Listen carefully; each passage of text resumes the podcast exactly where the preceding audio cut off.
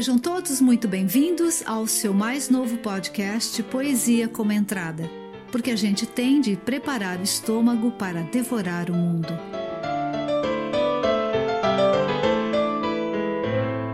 Eu sou a Susana Busato, sou poeta e professora de poesia brasileira na Unesp e autora do livro Corpos em Cena, da editora Patuá, e do ainda inédito Moldura de Lagartas, que será lançado pelo selo Demônio Negro.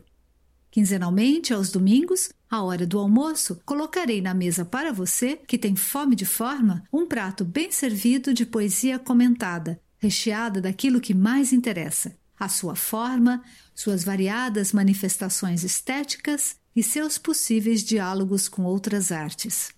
O menu de cada episódio oferecerá sempre três refeições.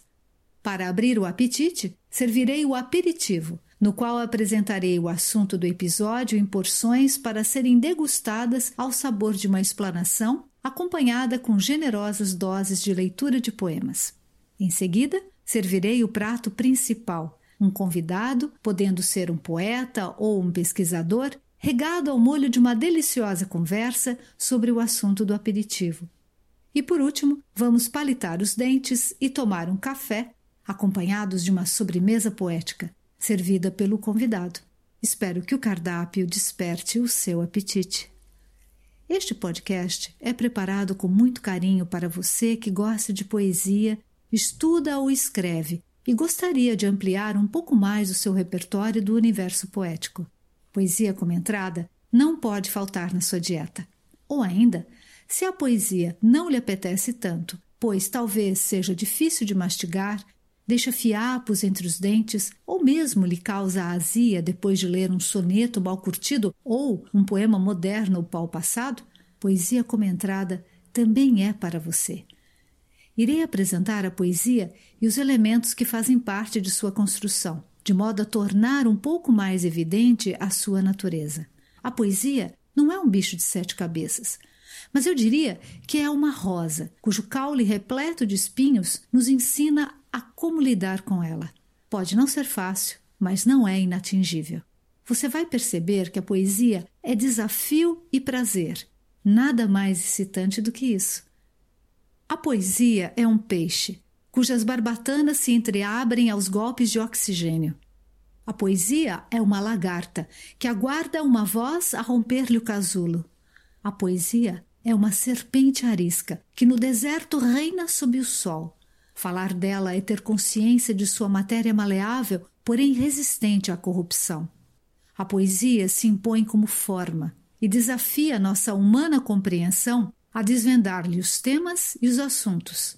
Sua sinfonia interna de palavras e sons, de palavras e imagens, sugerem a paisagem, mas o que se esconde por trás ou além do seu horizonte.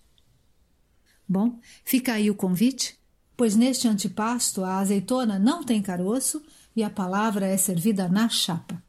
Sigam a página Moldura de Lagartas no Facebook e Instagram, pois lá irão encontrar nas postagens de divulgação de cada episódio do podcast um texto de apoio contendo um breve resumo do menu servido, os poemas lidos e links para as referências citadas. Ah, antes que eu me esqueça, quando você ouvir este som, você saberá que o que eu acabei de falar estará citado na postagem de divulgação do episódio que você está ouvindo.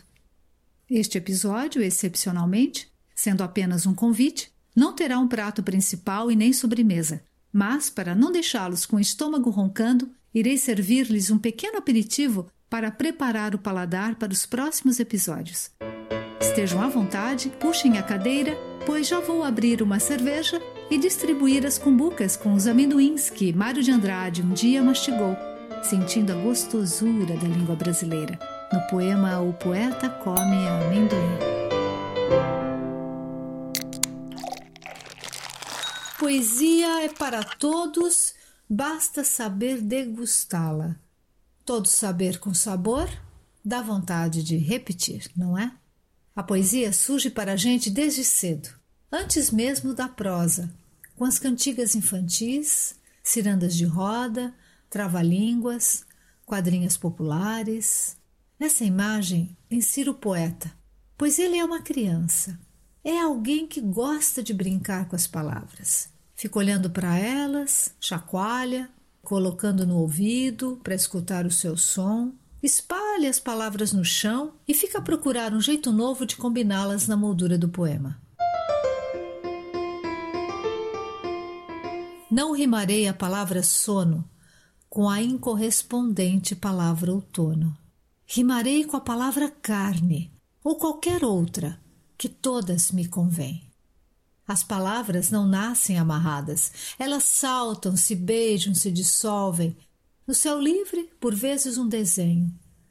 São puras, largas, autênticas, indevassáveis. Nestes versos de consideração do poema que eu acabei de ler, o poeta Carlos Drummond de Andrade nos provoca. Quem vai negar que a palavra sono não rima com a palavra outono? Mas o poeta quer romper com esse lugar comum que a analogia de sono com outono cria no poema. Ao querer rimar a palavra outono com a palavra carne, seu desejo é de aproximar a poesia da vida, da carne mesmo, e dar a ela novo sangue. Por isso completa dizendo que as palavras não nascem amarradas. O poeta de Tabira também nos deu uma lição de poesia que não dá para esquecer. Ele pediu para a gente, um dia, entrar no reino das palavras e contemplar todas elas, pois lá estariam os poemas a serem escritos. Ora, o que o poeta nos ensina quando diz isso? Ele simplesmente quer dizer que a poesia nasce das palavras. Mas para isso acontecer, tem de haver uma consciência que saiba extrair delas som e sentido. Quando a gente lê poesia e sente vontade de ler de novo, é porque ela nos chegou pelas palavras e nos comunicou algo. Esse algo que ela nos comunica não é apenas um sentimento de dor, prazer, felicidade, indignação ou revolta. O que ela comunica é isso sim, mas é mais um pouco. O que ela comunica é uma sinfonia de formas, eu diria. É o resultado de um trabalho com as palavras. E esse trabalho é feito para extrair delas um poder de dizer as coisas de um jeito diferente e bem marcante, que fica lá no nosso ouvido, nos nossos olhos. Quando o poema fica, depois da leitura, martelando no nosso ouvido ou nos nossos olhos, é porque o poema tem poesia. Bom, eu aqui já estou falando numa diferença que nem sempre é evidente para todos. Eu falei em poema e falei em poesia. O poema é uma forma física. Pode ser construído por versos metrificados ou não. Pode ser construído por uma quadra, um limerick, pode ser construído com rimas ou mesmo dispensá-las, pode ter estrofes, pode ter a forma de um soneto, de um haikai, ou enfim, pode ter a forma que quiser. Agora, para ter poesia, o poema tem de ter mais. O poema tem de dizer algo como se fosse dito pela primeira vez. Tem de mostrar que houve uma preocupação com a escolha e a montagem das palavras. Tem de saber extrair delas um sentido singular que fica ecoando na gente, porque foi escrito de modo original e único.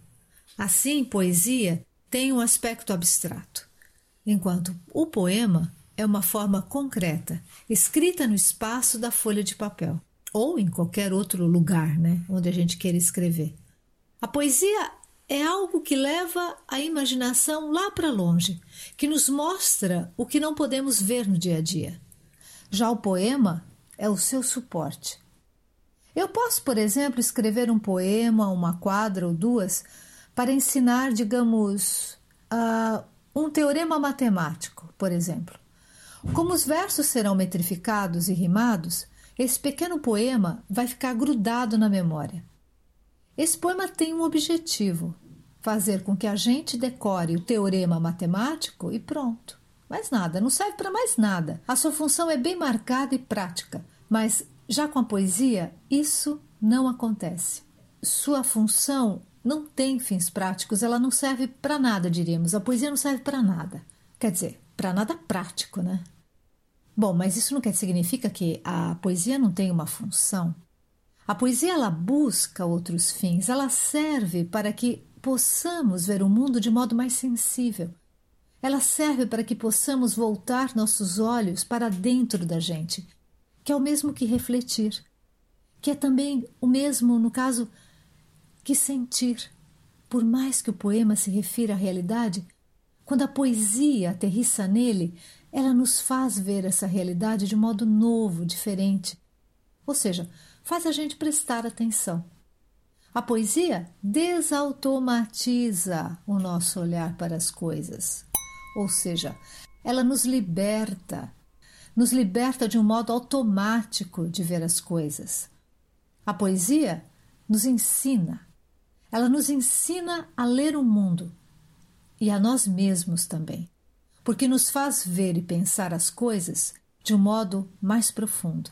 Assim, a poesia é algo que eleva e ela pode estar ou não num poema.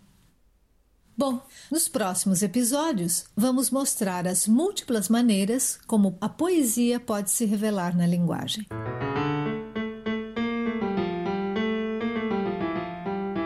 Por hora, ficamos por aqui. Você acabou de ouvir o podcast Poesia Comentada. Eu sou a Susana Busato, a trilha sonora original é do maestro Marcelo Reschi e a mixagem é do Lucas Feitosa. Obrigada por nos ouvir e fiquem ligados nos próximos episódios. Um grande beijo e até a próxima. Tchau!